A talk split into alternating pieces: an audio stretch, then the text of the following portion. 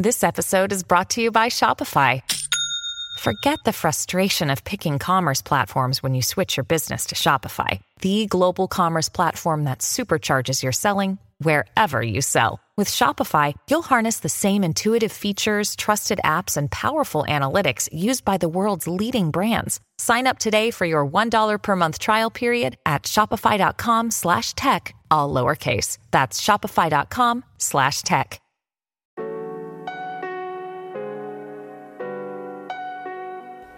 Hola a todos, soy Víctor Abarca y estás escuchando Expreso con Víctor, el podcast diario sobre tecnología, tecnología que importa y cultura digital. Y bien, en este primer episodio de la semana vamos a hablar sobre las expectativas que hay en torno a los próximos lanzamientos de Apple que vamos a conocer en principio en la Conferencia Mundial de Desarrolladores en junio. Pero sobre todo nos pondremos al día con la batalla de la inteligencia artificial desde los planes que hay por parte de Google para responder a la amenaza de ChatGPT y Bing, a también a la fundación de una nueva compañía de inteligencia artificial por parte del mismísimo Elon Musk. Así que allá vamos.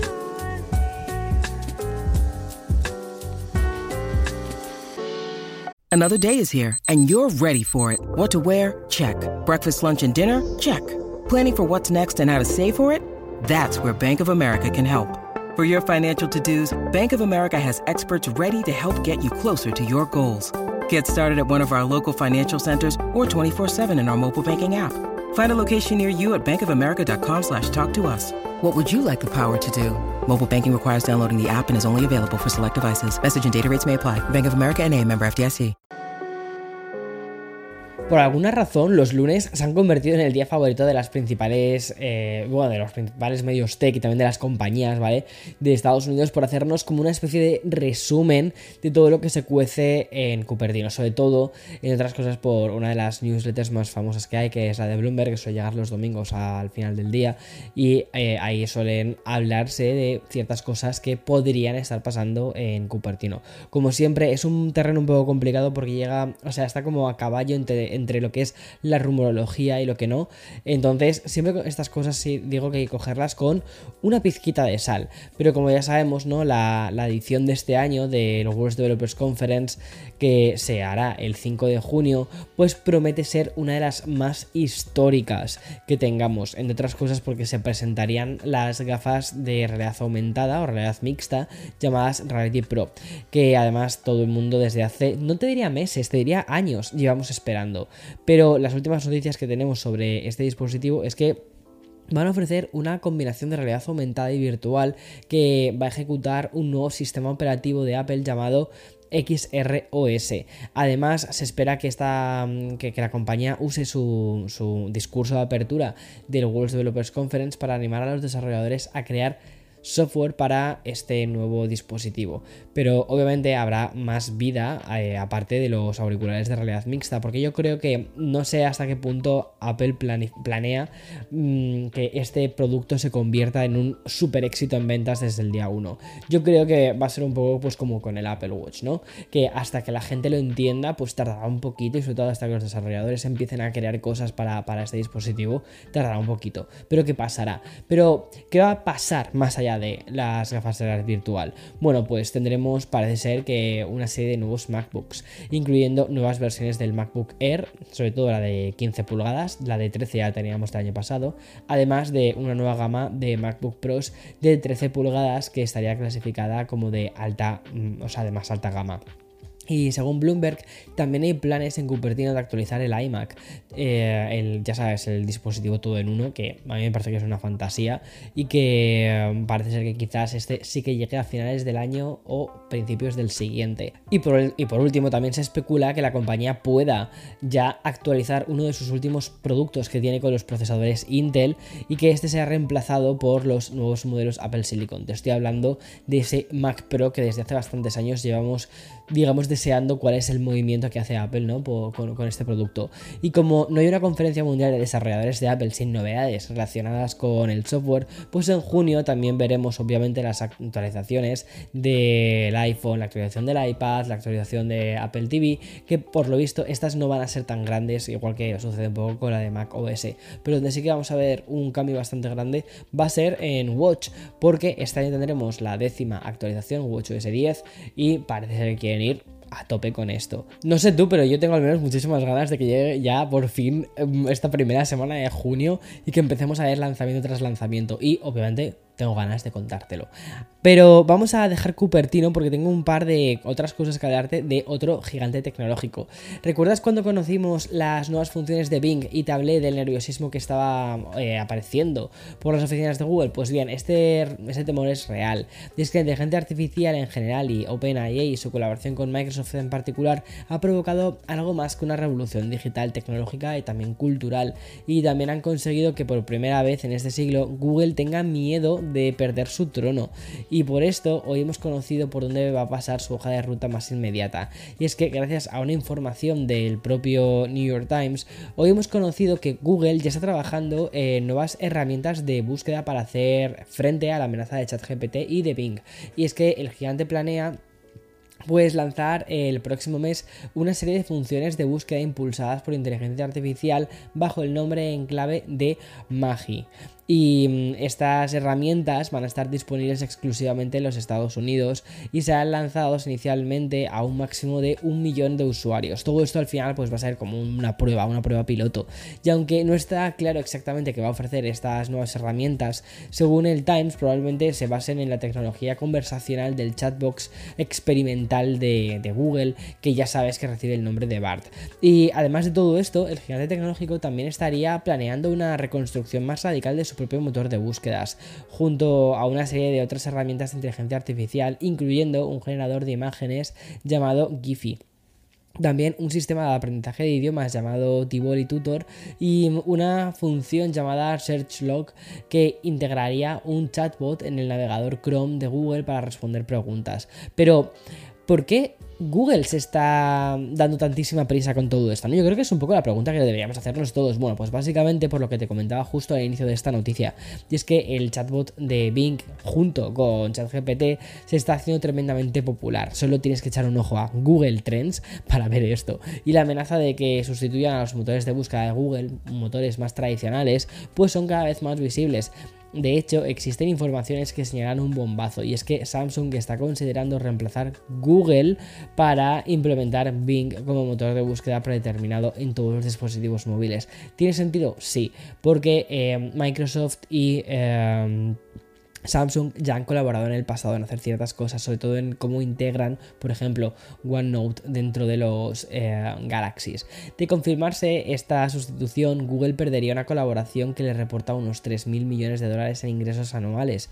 Y no hay que olvidar que Apple tiene un acuerdo similar con Google, solo que en este caso ese acuerdo tiene un valor para Google aún mayor, exactamente de 20.000 millones de dólares. Y si hace dos semanas te contaba que Elon Musk había sido uno de los firmantes de una abierta de varios líderes tecnológicos solicitando una regulación en el y sobre todo un freno ¿no? en el desarrollo de la inteligencia artificial, pues hoy te voy a contar justo todo lo contrario. Es que al final esto, donde dije Diego, digo Diego. Bueno, como te digo, hace un par de semanas te hablaba en un episodio de esta petición, ¿no? De, de, pausar el desarrollo de la tecnología de la inteligencia artificial durante seis meses. Y uno de estos que habían firmado esta carta era el mismísimo Elon Musk. Sin embargo, este fin de semana hemos conocido que el multimillonario ha fundado una nueva compañía de inteligencia artificial llamada X. O sea, muy curioso, se llama X.ia eh, Corp. O sea, me encanta el nombre, ¿sabes? Es como SAI. Bueno, pues gracias a una información del Financial Times y otra de The Wall Street Journal, sabemos que esta nueva compañía está ubicada en Nevada y Elon Musk es su único director.